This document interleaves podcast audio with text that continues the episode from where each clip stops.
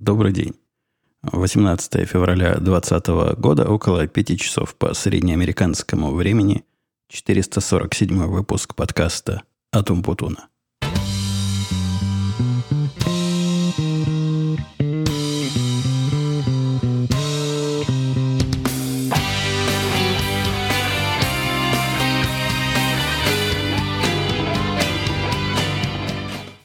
Вчера был странный выходной, но, но для кого выходной, а для кого просто смена деятельности. А выходной странный, потому что из всех моих знакомых только мы, похоже, его праздновали. У нас же с выходными все понятно и все прописано. То есть буквально вот этой книге, нашей фирменной книге, то есть в книге, в которой все правила поведения на ферме описываются. Кстати, если у вас на ферме такие книги есть, вы их почитайте. Там много такого забавного сказано. Я не знаю, откуда они все это копируют, но я, похоже, когда устраивался сюда на работу, был единственный, который все это прочитал. Но мне чисто любопытно было. Там текста немного. Там разное такое странное было про какие-то телетайпы, магнитные ленты, которые с работы нельзя выносить. И всякое такое прочее. Так вот, в нашей книге, кроме телетайпов и магнитных лент, есть правило, когда выходные у нас дополнительные, то есть праздники, когда мы празднуем, и все просто когда Нью-Йоркская, Нью-Йоркская стоковая биржа закрыта, тогда и мы не работаем. Когда у них короткий день, ну, это по желанию. Можем или короткий день поработать, или не, не работать вообще, или работать до конца, а, на усмотрение работнику. Все это остается. Но вообще у нас э, с выходными и отпусками и праздниками очень все гибко. То есть, по сути, можешь взять себе столько выходных и столько праздников, сколько сможешь унести. Но разговор не об этом. Разговор о том, что в понедельник, проснувшись на утро, жена с удивлением сказала мне, смотри, говорит, мусор вывезли. Биржа не работает, а мусорщики приехали. У нее тоже в голове, если биржа не работает, значит все. Значит, страна должна стать и отдыхать. Но нет, это был такой особый, особый выходной, что даже мусорщики работали. Совсем, совсем забыл. Я так неподозрительно, а отвратительно давно с вами не разговаривал, что забыл в левую руку взять прибор для щелкания. И вот сейчас пошарил, пошарил, а он куда-то закатился. С трудом нашел. А, так вот, э, недели эти, пока мы с вами не слышались, они были интересные, напряженные и любопытные. Во-первых, за все время, за все время, что я в этой компании работаю, и да наверняка вы не дадите соврать. Хотя я, конечно, и могу соврать, но не со злости, а по забывчивости. По-моему, это был первый такой раз. Первый раз, когда меня утром разбудили не один раз, а два раза. То есть выглядело это, конечно, странно, потому что по теории вероятности вот такие ранние пробуждения происходят у меня. Давайте посчитаем с вероятности нашей. У нас всего Сколько рабочих дней? 270, наверное, рабочих дней в году, где-то так плюс-минус. И происходит это, наверное, десяток раз в год, то есть э, одна двадцать седьмая вероятность. А, а тут два раза за, за один день, что, сами понимаете, это практически как тот снаряд, который два раза подряд в одну воронку попал. Хотя, конечно, мы, мы с вами понимаем, что снаряд не помнит, в какую он воронку попадал до этого – а у тетки у нашей проблема возникает без всякой связи, звонила она мне с утра уже или нет. Но, тем не менее, да, это было любопытно. Я пришел, починил. Причем первая проблема была вообще не наша. Я даже не очень понимаю, почему она позвонила. То есть она точно знала, что с этим сделать ничего нельзя. Ну, это как солнце не встало. Или, или луна неполная. Ну, что ты с этим сделаешь? Ну, вот неполная и неполная. Никак это самому не починить. Ну, то есть можно те же действия сделать, что делают дикие люди, когда солнечное затмение, но толку будет примерно столько же.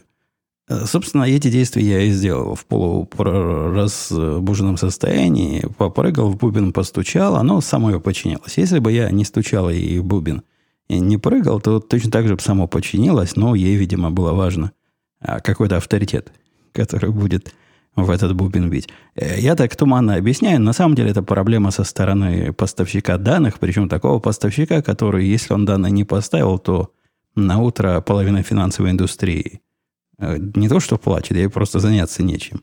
Ну, от того, что он такой важный, они относительно быстро свои проблемы решают. Ну, вот здесь и пока я спустился в подвал, пока попробовал раз, два, три, проблему и починили.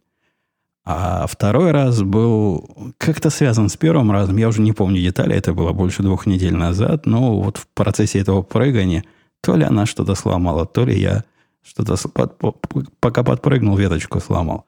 Какую-то мелочь сломал, и совершенно точно меня можно было для этого не будить, но тут уж такая у нее карта пошла.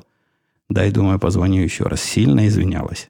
Сильно извинялась. Я второй раз так на нее немножко, самую малость наехал, говорю, ну смотри, ну, ну да на самом деле, но если бы мы это сделали на два часа позже, даже на два дня позже, неужели кто-то бы заметил, неужели кому-то была бы разница? Но поскольку она у нас перфекционистка и максималистка, то да, ее вот это сильно чесало и спокойно не давала сидеть а заставляла звонить кому попало. Мы, кстати, в новый офис переехали. Это я, оставаясь все еще в рабочих темах, совершенно официально уже были два раза в новом офисе. Два раза? Да, два раза были в новом офисе. Из старого переехали. Я не помню, рассказывал вам, с каким скандалом мы его покинули. Скандалом это, конечно, назвать было бы сильно. То есть, ну, такой очень американский скандал. Проблема с этим старым офисом, по-моему, я тоже про нее упоминал здесь, в том, что нам загнули высокую цену, где цена осталась такой же, а все дополнительные платежи там ее чуть ли не удваивают. И возмущенный начальник решил с ними расстаться после того, как все переговоры его провалились. И, вот уже решение принято, мы уже последний день в этом офисе собираем разные манатки – и из ящиков что-то забытое достаем. у меня в столе там, кстати, скажу вам, был ящик, который я за все эти, сколько мы в этом офисе, 4 года, наверное, ни разу не открывал. А в ящике разные полезные вещи лежали. Например, нашелся ну, лаптоп соневский. Я не знаю даже, откуда он там взялся. Видимо, как-то по наследству в мой стол попал. Какие-то книжки умные были. Ну, в общем, выгребая все это и выбрасывая ненужное, мы готовили все к переезду. Переносим, конечно, не мы сами, а специально, специально нанятые люди. Но тут пришел квартирный хозяин и с таким странным, знаете ли, наездом, который начальника моего не то что удивил, он ошарашил. Он просто не знаком с этими лендлордами, с квартирными хозяевами, с те, которые сдают квартиры.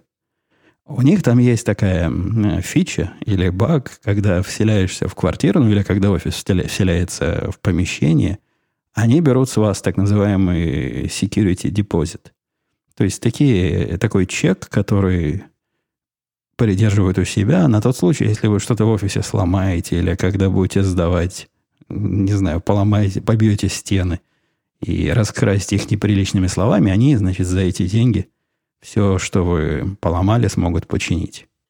Из моего опыта и из опыта знакомых, которые сдавали и снимали дома, по-моему, эти депозиты никогда не возвращают. Всегда найдут к чему придраться и всегда найдут, почему его не вернуть. В Израиле, кстати, с этим не так было. В Израиле, по-моему, почти всегда. Но вот я не помню даже случая, когда с нас э, вот эти деньги потом потом бы нам не отдавали. А здесь как-то не принято их отдавать. И как-то предполагается, что ну да, ты поживешь там, а после этого все, что ты нажил, э, все следы твоего жития, они будут за твои же деньги и, и чинить. Этот, который к нам пришел, заявил стороны, говорит, о, говорит, чуваки, у вас тут э, к, к стенам полки прибиты. Хм, разбирайте все и возите с собой. А, а, сказали мы, как? А они часть помещения. Они не просто прибиты, там конструктивно так сделано, такие колонны, и между ними такие книжные полки. Похоже, их прибили здесь лет, не знаю, сто назад, когда этот дом строили, и с тех пор они здесь стоят. На наше возражение, ну, они тут стояли, мы помещение с ними получали. Говорит, меня не волнует. Я не хочу с вами об этом спорить, сказал хозяин квартирный. Однако я вычту, если вы полки не, не разберете и не выбросите, что вы не сдали помещение правильно. А начальник наш в ответ на, на эту наглость просто повелел, лицом перекосился, но при этом культурно сказал, что ну как же так? Но ведь мы, когда помещение принимали, они здесь были. И совершенно не важно, что мы не у вас принимали это помещение в свое время, а у того, у кого вы купили, как бы наследственности, и вы продолжаете, так сказать, его дело, его обязательства. Мужик невозмутимо говорит, а мне все равно, а мне плевать на ваше. Не, он не говорил плевать, он очень культурно выражался. Я, говорит, я понял ваши доводы, я вам сказал свои, делайте, что хотите, а денег я с вас возьму за это. Начальник мой еще больше побелел, посмотрел на него и говорит, до свидания. Вот так вот строго говорит «до свидания». Ну, видно, что хотел что-то неприличное сказать, но вот так вот американцы говорят неприличное. Посмотрел на него и со злобой сказал «до свидания». Тот на него со злобой посмотрел обратно и говорит «и вам хорошего дня». И вот так врагами разошлись. После этого типа скандала он, наш начальник мгновенно позвонил грузчикам, которых не собирался приглашать, а я так понимаю, он собирался вот этому квартирному хозяину заплатить какие-то смешные деньги, по-моему, 250 долларов, чтобы тот выбросил наши годные столы.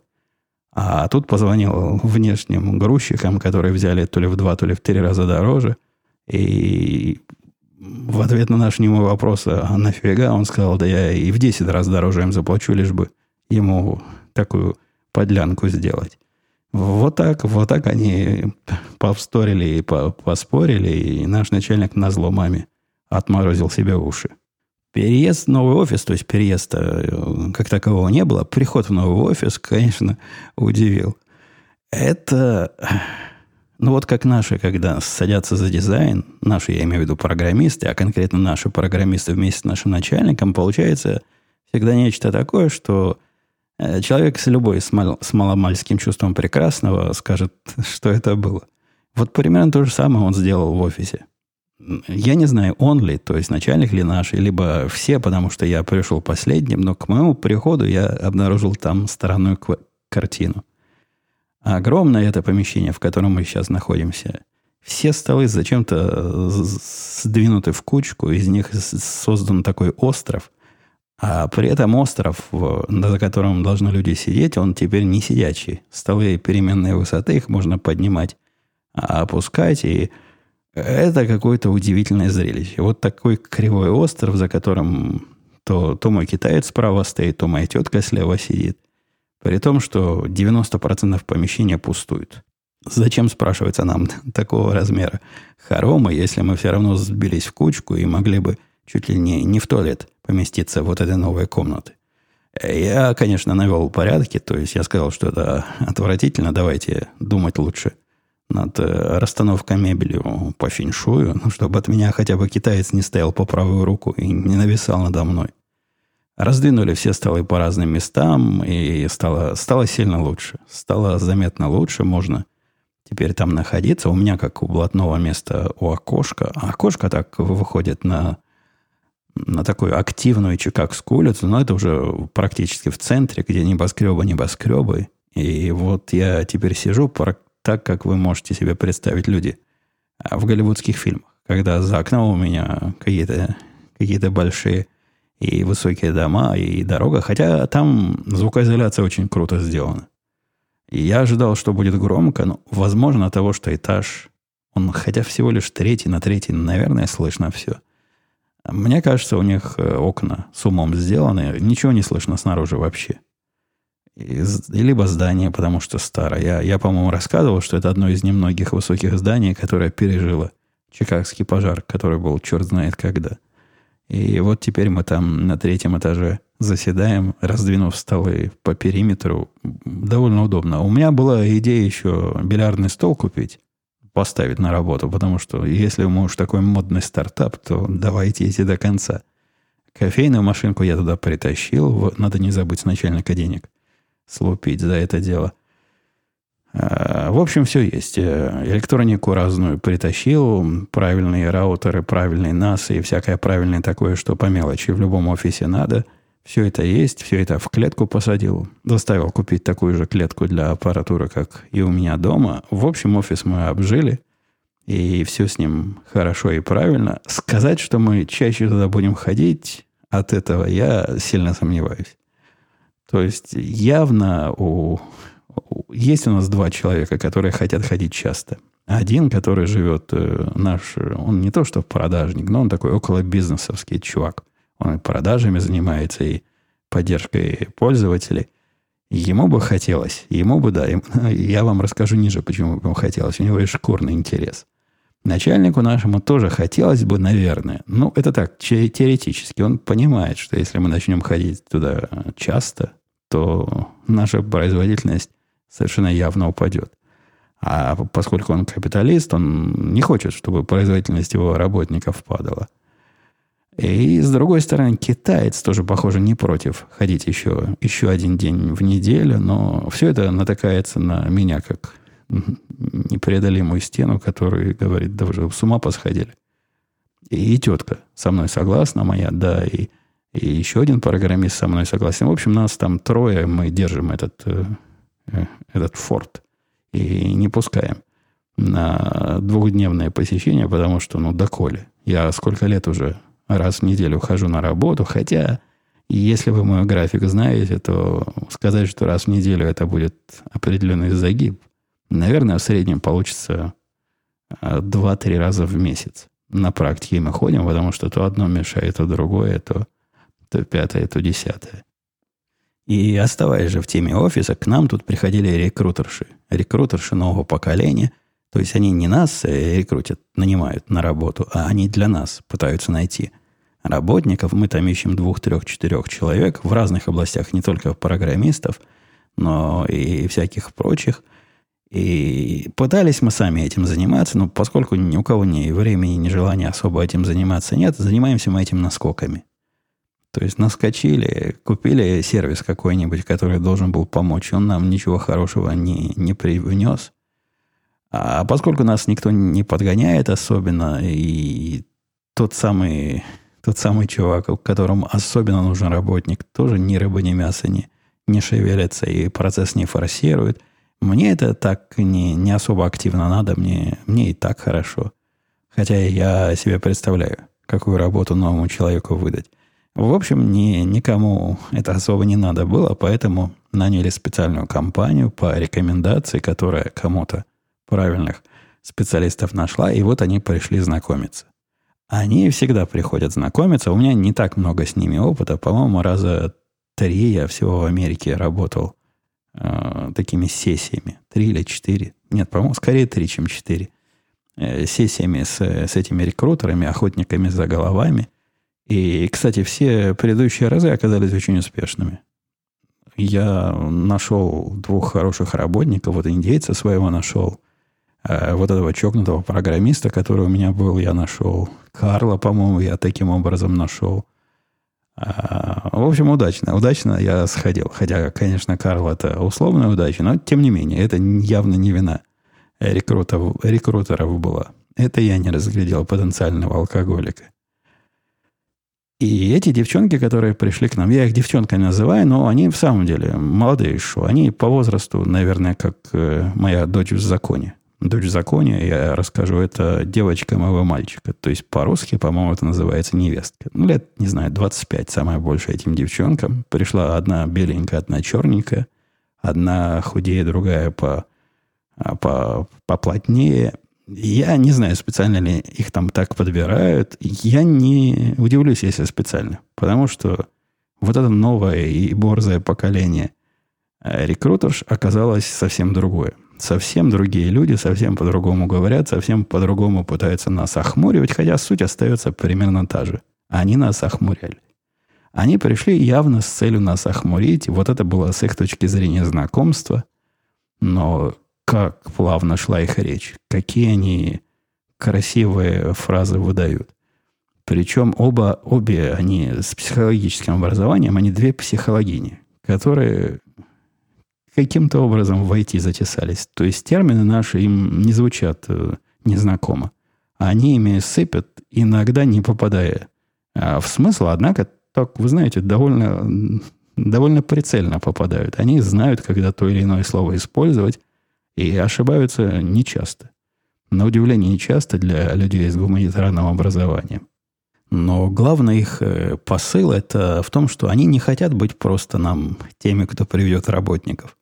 После того, как они это сказали, я, я думал, мы сейчас встанем и уйдем. А зачем мы тут собрались, если вы не хотите находить нам работу? Нет, они хотят стать частью нашего процесса.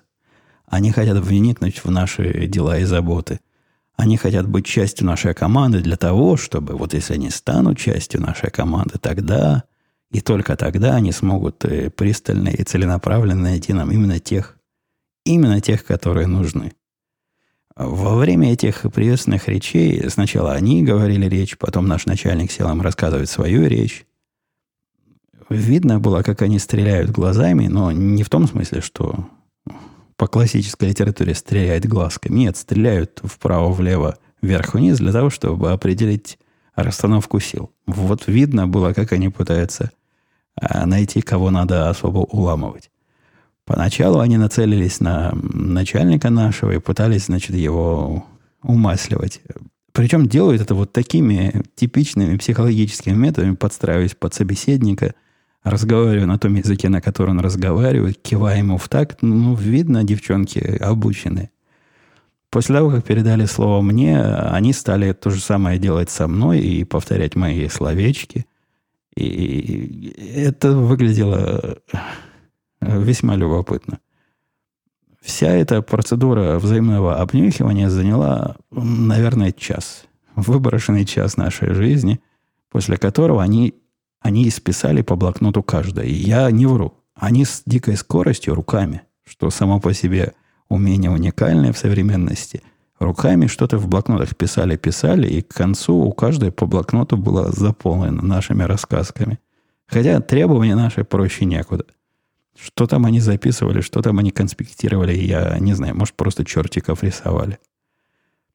И вот после часа этих разговоров они сказали, да, прекрасно, теперь мы понимаем, с кем разговаривать. Нельзя ли э, провести еще одно совещание завтра, буквально завтра, со мной и моим коллегой телефонное, где они зададут э, какие-то технические вопросы, которые пока они не знают, но они пойдут своим техническим специалистам, доложат то, что в блокнотиках – нарисовано, и специалисты им передадут список вопросов.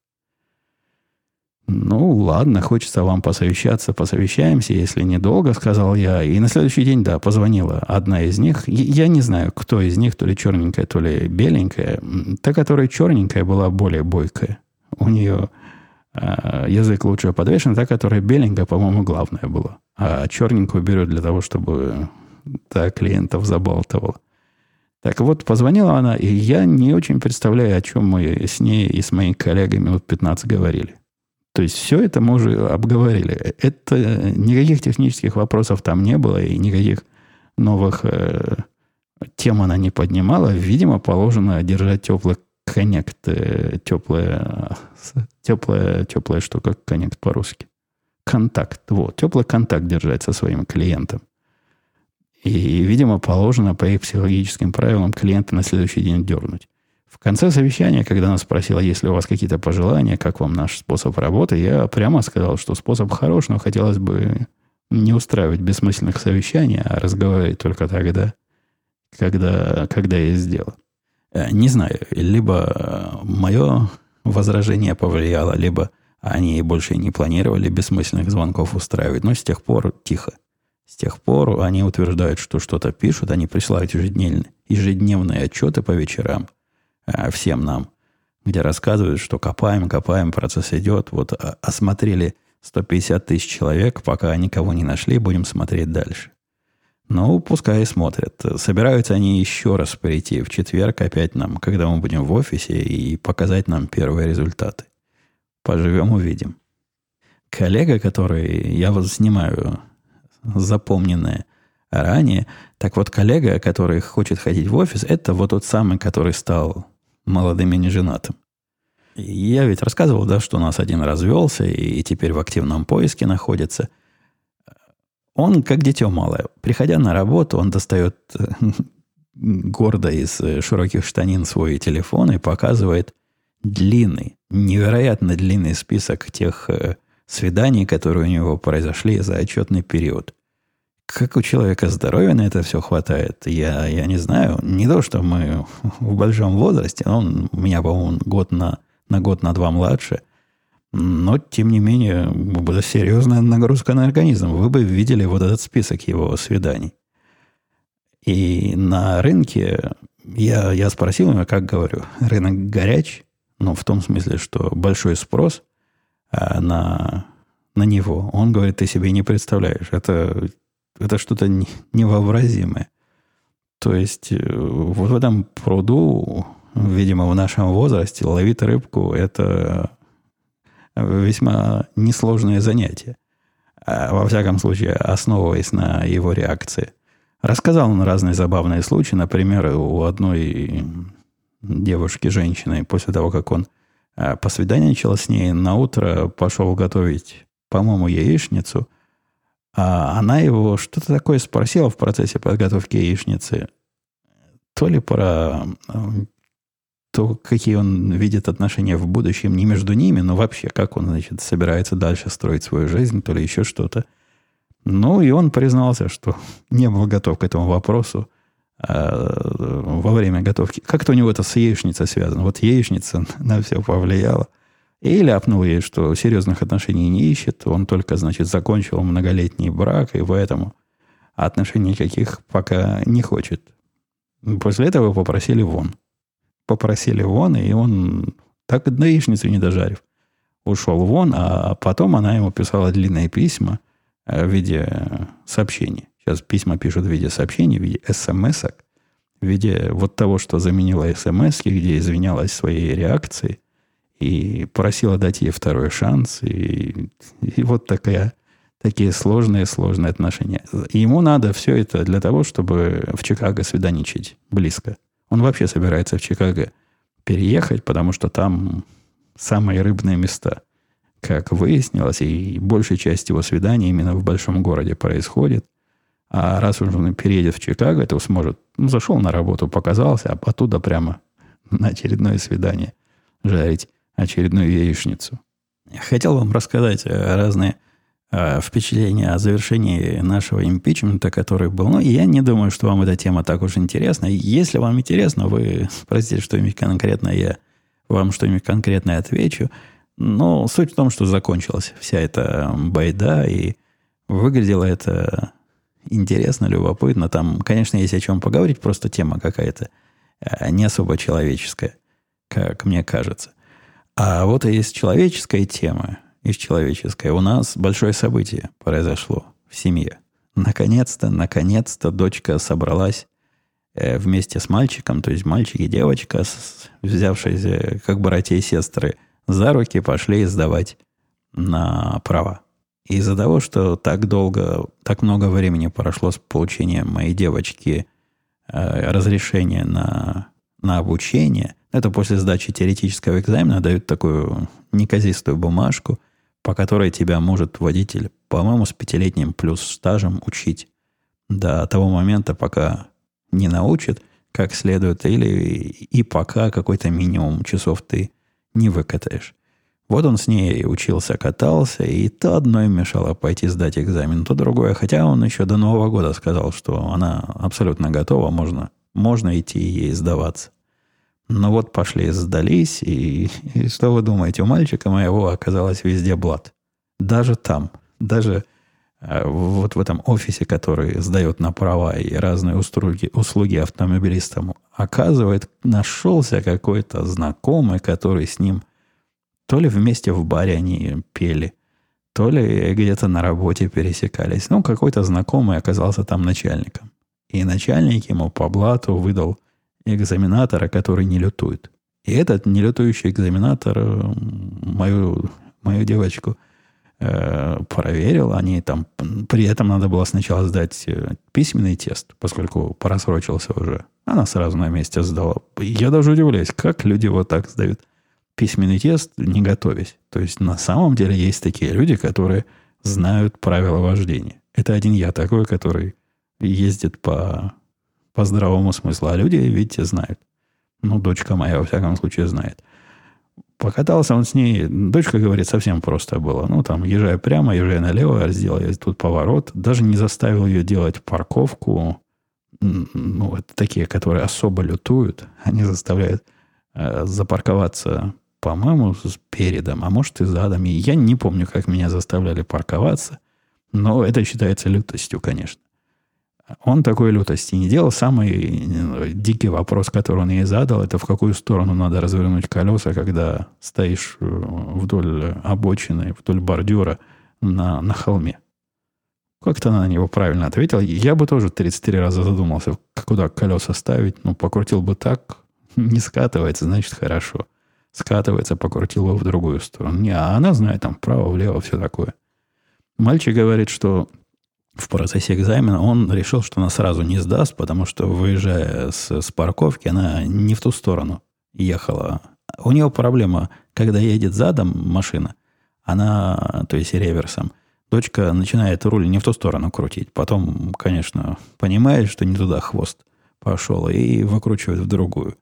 Но вроде бы это считается какое-то серьезное нарушение. Но нет. Возможно, потому что по блату, возможно, потому что она сразу это откорректировала. Сдала с первого раза. И этим, надо сказать, сделала обоих родителей. Потому что жена моя сдала с третьего раза. Причем два раза она сдавала вот в этом месте, где дочка сдала.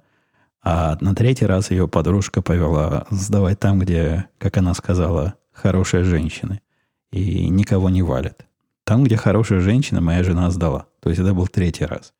И я технически сдал со второго раза, хотя до первого экзамена меня не допустили, так как я привез машину без э, специальной наклеечки на номер, которую я просто не знал. Я в Америке тогда был, не знаю, неделю, наверное, жил. Может, две недели жил. И то, что тут какие-то наклеечки на номера надо наклеивать, а у меня была наклеечка, это была новая машина, которая дали номер, наклеечку, и надо было ее туда наклеить, но я понятия не имел. И чувак меня спрашивает, где наклейка, я ему, какая наклейка, ты, ты вообще о чем? Он говорит, без наклейки нельзя. Я был в полнейшем непонимании, потом людей пара спросил, и даже эту наклейку нашел. Приехал на следующий день, что с наклеенной э, штучкой, и сдал, сдал. Так что я сдал с второго раза, жена сдала с третьего раза, а дочка сделала на всех. И сдала с первого раза. Молодец. Теперь мы, теперь я начал, мы, мы, мы с ней. Хотя она особой активности не проявляет. Но, в общем, я начал думать по поводу того, какой же автомобиль ребенку купить. И мои критерии-то простые. То есть у меня два, ну, три, два. Ну, где-то два-три критерия. Во-первых, чтобы безопасный был по самое не могу. Ну, чтобы такой безопасный, такой безопасный, чтобы вообще самый безопасный. У меня, вы знаете, девочек немного. И разбрасывается ими я не могу, особенно когда водитель молодой, я буду сходить с ума постоянно. Во-вторых, она не должна быть э, такая, которая ненадежная. То есть должна ездить всегда. Сел, поехал, и чтобы где-то в снегу не застряла и где-то не отказала. В общем, безотказная должна быть. Э, вопрос цены, ну, это дело десятое, хотя, понятное дело, не Porsche ей будем покупать. И, и да, и что-нибудь такое на дороге видное. Я хочу купить какого-нибудь яркого цвета. По-моему, она не против. Красненькая или веселенькая, синенькая. Ну, чтобы ее сильнее, активнее люди видели, это тоже, с моей точки зрения, к безопасности туда относится. Вариантов пока немного. Мы все три рассматриваем. Пока до конца не решил, какие я варианты хочу. Хотя и на все варианты я уже на, в программе Трукар написал заявочки и получил, конечно, ответы от всех дилеров, которые теперь мне покоя не дают. А эти люди, конечно, очень активные. К счастью, я догадался дать им неправильный телефон. То есть я не дал телефон человека, который такой, как мой, только немножко другой. Нет, я дал абсолютно фиктивный телефон, проверив сначала, что номера такого нет. А email дал правильный. Поэтому то, что они мне пишут, я могу получать и, и реагировать на него, на, на эти письма с такой скоростью, как мне нравится и как мне хочется. Давайте на, с этого места ух, задержал. Давно я, соскучился я уже без разговоров с вами, и я не, даже не спорю, что безобразие. Но безобразие, когда пропускаешь один выпуск, безобразие начинает само себя поддерживать. И второй выпуск так легко пропускается после первого, что и не замечаешь. Посему надо, надо держать себя в рамочках. Если становишься в свою колею, и вот эта колея прокатанная раз в неделю, и, и, и хорошо получается. Поэтому я очень-очень-очень собираюсь вернуться э, в проверенный график. Так вот, давайте к вопросам перейдем, несмотря на то, что времени много. Андрей писал, Евгений, добрый день. Когда вы последний раз были в России? Собираетесь ли в будущем? Хотелось ли бы, по... Хотелось бы побывать в родных местах, например, где прошло детство. А в местах, где прошло детство, я и в России, живя, не особо туда ездил. То есть, да и сейчас туда, по-моему, в город Жданов, Мариуполь особо, по-моему, не покатаешься. А так я довольно давно уже не был в России и особо не тянет. Мне там делать особо нечего, и причин туда ездить я как-то не вижу. Ну, может быть, как-нибудь, когда-нибудь. Хотя, когда моя жена свое гражданство восстанавливала, меня она не уговорила восстановить свое. Поэтому я такой беспаспортный чувак. То есть гражданство, наверное, у меня есть, но паспорта русского ну, очень и очень просроченный только в ассортименте. Павел писал, добрый день, Евгений. Прежде всего, спасибо за отличный подкаст. Слушаю несколько лет. Каждый раз очень жду нового выпуска с историями про работу и быт в Америке. Надеюсь, и сам однажды переехать из Москвы куда-нибудь на ваш континент. А ваш рассказ про решение проблемы отсутствия звуковых отражений вызвал у меня, как у любителя устроить караоке-вечеринки для семьи и друзей, несколько вопросов. Неужели среди ваших не самых дешевых приборов в студии не оказалось ничего со встроенным процессором эффектов? Ведь даже на моем бюджетном пульте Behringer такой присутствует, и вопросы эхо реверберации чудесно решает. Ну, и я сразу отвечу Павелу, что потому и отсутствует, потому что приборы продвинутые. То есть в пристойных приборах, если они не специальные, не какой-нибудь реверб процессор, всех этих глупостей не ставит. У меня нет сейчас в цепи ни одного такого прибора, в который и это доложили. Ну, типа как в Беринджере, который у Павла, у Павла, то есть у меня есть такой прибор в шкафу, и даже не один. Однако в свою аккуратную и продуманную цепочку звуковую его вставлять да вроде как особо и некуда. По-моему, у моего voice процессора никакого инсерта невозможно вставить. Ну, это такое особое, особый звуковой вход-выход. Э, к прибору родовскому, на котором происходит запись, тоже такое ничего не подключить. А специально добавлять его таким параллельно стоящим трактом, это какой-то, какая-то странная, странная и непонятная идея. Для обычного использования лучше от этого не станет, а станет только хуже. Ну, а для пения, ну, она не так часто поет, чтобы я не мог развернуть ей мониторы в разные стороны и повернуть микрофоны куда надо. Дальше он спрашивает, понимаю, что ваша студия настроена для ведения подкастов сидя. Удобно ли жене сидя петь? А удобно. Но она, когда... Она ведь поет, когда выпьет, а куда нетрезвую женщину, что стоять? А, в принципе, никакой проблемы поднять микрофон на любую высоту, он на такой ноге. Причем нога задранная, можно его поднять высоко, можно стоя. Можно же в припрыжку петь, но пока таких Э, требований, запросов не поступало. Э, Фарм Рем спрашивал вопрос такой. Сколько нужно иметь денег, чтобы не ждать столика под резервом? Это про историю при ресторан. Это какая-то дикость, пишет Фарм э, Рем, который даже в голову не укладывается. Иными словами, с какой цифры окружающие люди ждут тебя, а не ты их? Ты, вы как-то себе особо представляете вот эти отношения. В этом конкретном ресторане я подозреваю, что даже не, не, не наличие денег, которое, как они проверят. Ну, ну что, что я им начну купюры разбрасывать и рассказывать, какой у меня годовой доход, как это повлияет на скорость получения столика. Сомневаюсь, что у них просто такой бардак и проблема с логистикой. И в этом конкретном месте я подозреваю, что если бы мы были другого цвета кожи, то, наверное, нас посадили бы быстрее, потому что место было немножко, немножко особое в этом смысле. Хотя я даже зуб не дам. Ни титановый, ни, ни костяной, никакой за это.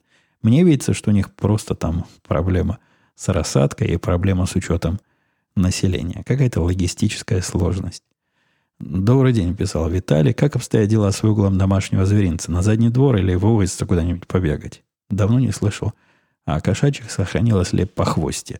Э, Виталий, с выгулом домашнего зверинца а, все в порядке. А собачку надо выгуливать, то есть ну, выпускать наружу. Открываешь с двери фазенды заднюю, она идет и сама выгуливается. Время от времени, не время от времени, регулярно жена с ней ходит. Ну, от погоды, конечно, зависит. Ходит на собачью площадку, которая недалеко от нас. В воскресенье мы вместе ходили. Это называется ферма, вот это место, куда мы ходили. Но ферма там была лет 300, наверное, назад, может, 200. Сейчас это такое прогулочное, даже не сквер, а прогулочное нечто, где э, такой лесок, какие-то заброшенные амбары, какие-то поля пустынные. Видно, что когда-то там была ферма, но главный плюс вот этого всего э, участка, он, он огромный, там по нему ходить можно часами, в том, что разрешается животными. И туда ходят погулять со своими собачками. Наша, а наша очень этой прогулке радуется. Доброго времени суток писал да Винчи, инструктовал э, по поводу обучения. Тут же спросили и там же ответили. Не понял. И по поводу обучения тут же спросили и там же ответили, что для того, чтобы попасть в ученики, надо поучаствовать в одном из проектов. Есть ли какие-то другие форматы наставничества? А там было несколько вопросов. Давайте я попытаюсь перевести это на более понятный язык для тех, кто контекст э, не очень улавливает. Речь идет о том, что иногда я беру себе э, в ученики, хотя это как-то унизительно для учеников звучит. В, в помощники беру себе людей, которые мне помогают э, делать какие-то реальные проекты, а я им помогаю научиться тому, как делать эти проекты правильно. Такое взаимная э, выгода выходит из этого. И к моменту прошлых подкастов у меня был как раз новый ученик, с которым, да, пожалуй, прямо сейчас расстанемся, поскольку одно из требований, которое я выкладывал ему и явно высказывал, в том, чтобы он не исчезал.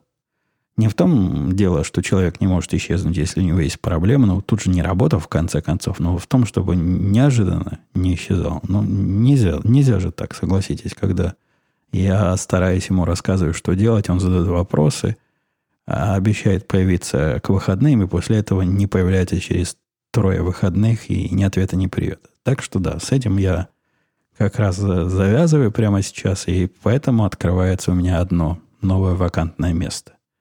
Я видел ваши просьбы и предложения, и те, которые есть которые я получил, я на них отвечу в порядке живой очереди. Ну, дойдет до, до вас, дорогие слушатели. Очередь или не дойдет, я, я не знаю. Я пока процесс этот не начал отбора себе следующего, следующего генерации ученика, но там видно будет. Способ простой. Вот этот, который у меня сейчас был, и с которым не получилось, он попал вовсе не через участие в проектах, в проектах со мной, хотя это – я соглашусь, самый лучший способ. Такой стопроцентно надежный. Он попал просто, написав мне письмо, рассказав про себя, кто такой, что хочет, чем дышит и о чем думает, и почему он думает, что наше с ним сотрудничество, такое обучающее, наставническое, может быть полезно нам двоим. Хорошее такое письмо было. Мне понравилось, как человек высказывается, как, э, как мыслит, как говорит, и мы с ним начали. Ну, к сожалению, к сожалению, уже и закончили.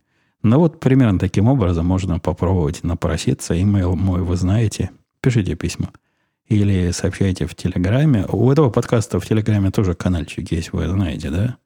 Куда выкладываются новые выпуски. Есть э, канал чата, в котором как-то тихо. Раньше люди приходили на в чат этого подкаста теперь не, не особо приходят. Ну, если вам не о чем там разговаривать, не заставляйте себя. Я исключительно для для вашей информации рассказываю, что такое бывает. Э, вы планировали выпуск с женой, тот же да Винчи спрашивал, и вроде бы уже даже необходимое оборудование закупали, стоит ли нам ждать совместных подкастов. А по поводу множественного числа я бы э, не замахивался, тут бы один э, подкаст. И сказать, что он совместный, это какой-то будет... Да что ж такое? Телефон... Каким образом телефон это делает? Я хочу вас спросить, у которого... А, это не телефон, это я виноват. Я был уверен, что перед записью этого подкаста отключил ему э, вот этот рубильник звука. Телеграм прорвался. Ну, думаю, хитрый какой умеет. Нет, не Телеграм хитрый. Это я. ошибся. Э, так вот, с женой, конечно, конечно запишем. Раз уж аппаратура есть и, и все на мази, когда-нибудь, рано или поздно, скорее рано, чем поздно, соберемся с ней и выступим на пару. Если она будет не против, и, и я буду не против. Ну, и вы будете. Если все три стороны будут не против. А, здравствуйте, Евгений, писал Александр. А, опять же, про учеников вопрос. На это я уже ответил. Спасибо за подкаст. Пишет кто нам, кто нам, кто нам. Федор пишет. Спасибо за подкасты. Слушаю. А, не так. Спасибо за подкасты. Без перерыва. То есть за подкасты, которые без перерыва он благодарит, а я, видите ли, э, читаю его комментарий как раз после перерыва. В прошлом выпуске... А, вот вопрос. Можно немного пояснить про то, как собачий клипер помогает... Я про это рассказывал. Собачий кликер помогает тем, что когда вот так щелкнешь, я подальше. Подальше от микрофона. Потом в этом месте будет э, вертикальная полоса. Э, на, на графике, которое можно как автоматически определить. У меня есть такой набор действий. Их, а, по-моему, скриптами называют вот в этом в этой программе, хотя на скрипты они не похожи. Набор действий, которые один за другим выполняются, последовательность, которая умеет находить эти полосочки и по ним автоматически разрезать э, материал. То есть э, звук разрезать, а в этом месте я уж могу вправо-влево что-то подвинуть, что-то куда-то наложить и что надо починить. Вот такой у него смысл, чтобы, не останавливая запись, видеть вот эти маркеры. Добрый день, писал Сергей. Евгений, было бы интересно узнать ваше впечатление об аэроне. Как вам на нем сидится, ли какие-то отрицательные моменты у вас в его использовании т.п. Есть моменты, Сергей. Во-первых, сидится хорошо. Удобный стул, и это как раз один из тех случаев после сидение на аэроне, я перестал искать, на чем бы посидеть еще. То есть этот вопрос я закрыл. С этим мне все понятно. Что касается недостатков, самая главная проблема, хотя назвать проблемой это язык особо не повернется, и наверняка для нее есть какое-то хитрое решение, и наверняка вы его знаете и подскажете. Рукоятки, которые у меня, подлокотники вот эти, которые у стула, они на таких э, пластиковых, не кронштейнах, но такие защелки. Ну, чтобы ручки эти подвинуть вверх-вниз, вправо-влево, вперед-назад, эту защелку отодвигаешь, устанавливаешь ручку в нужное положение и защелку закрываешь. Так вот, защелка это как-то ненадежно там стоит. Раз, э, не знаю во сколько, в две недели она приоткрывается, и у меня уже э, условный рефлекс. Раз в две недели протянуть руку правую сначала, а потом левую и защелку защелкнуть. Вот такой недостаток. Это самый большой, единственный недостаток, но он большой, потому что других недостатков побольше нет. С этим, конечно, можно жить. А второй недостаток в том, что э, от пыли его надо чистить сзади, этот стул. Я уже жену научил, когда она пылесосит, чтобы и стул попылесосил, но до этого, да, была проблема проблема, и его как-то не просто сзади почистить. Пылесосом оказалось нормально с маленькой щеточкой, раз-два. А так он пыли удивительное количество успел за эти годы собрать. Добрый день, писал Александр. Спасибо за подкаст. Смотрел Суперкубок. Как тебе? Когда смотришь спорт, не возникает чувство вины или типа того, что бесцельно потратил два с половиной, два плюс часа? Суперкубок смотрел. Это единственная футбол, футбольная игра в американский футбол, которую я хоть иногда смотрю. Какой-то он в этот раз был не такой крутой и интересный, как в тот прошлый раз, когда я его смотрел. Но ничего, зрелище зрелищное. Нормально, можно раз в год посмотреть. Что касается чувства вины, нет у меня такого чувства вины. Наоборот, чувство радости. Могу себе... Ну, то же самое, кто это спрашивает у меня, Александр. То же самое, Александр, вы могли бы спросить, ты мог бы спросить, не чувствовали вины, когда трачу время на запись этого подкаста. Да нет, конечно. То, что в радость от чего? От чего оно должно вызывать вину? Я смотрю спорт для, для радости, но кроме того, во время некоторых игр я могу чем-то и другим заниматься. Если игра такая, что глаза бы лучше не смотрели, я могу посмотреть в полглаза и программировать компьютер или делать что-то еще с точки зрения Александра полезное. Как у вас э, на Чикагщине, последний вопрос, там еще осталось много, но я перенесу. Мы, задержались. Как у вас на Чикагщине, писал Сергей, реагирует на события с коронавирусом в Китае? Есть ли какие-то обсуждения среди коллег? Может быть, ваш китаец что-то рассказывает? А от того, что он китаец, он про Китай понимает не больше вашего Сергея. Ну, хотя да, он там был э, с, э, с семьей жены. Тогда невесты ездил знакомиться. Но так он про Китай ничего не понимает. Он вообще мало про что понимает. Э, молодой еще, потому что сказать, что на Чикагщине как-то реагируют на события, и люди вокруг ходят в масках и кидаются друг от друга, э, чтобы случайно не прикоснуться, я не заметил. То есть ни масок, ни опасения, ни то, что вокруг чихающего человека начинает раздвигаться толпа, нет. По-моему, нормально реагирует, то есть не реагирует никак, потому что э, событие это редкое, эпидемии как бы как бы средства массовой информации пока это не рассказывали. Во всяком случае, в Америке нет.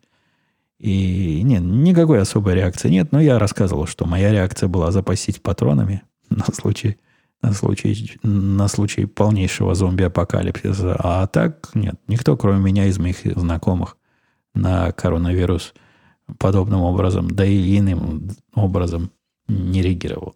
А, давайте я на этой оптимистической ноте буду с вами прощаться до следующей недели. Я беру на себя капиталистическое обязательство. Не, не позволяет себе более, но посмотрим как. Не отвлечет ли нас что-нибудь. У меня все дни этих трех недель, если вы думаете, что это было просто отсутствие куража, нет, были серьезные причины, несовместимые с ведением подкаста. То есть то одно, то другое, то голос сорвал, то а работа замучила, то какой-то звонок уже...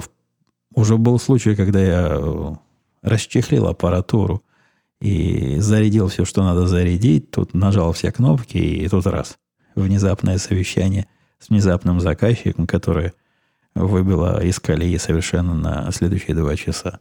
Давайте понадеемся вместе с вами, что такого не произойдет. И в следующий раз мы с вами услышимся на следующей неделе. Пока.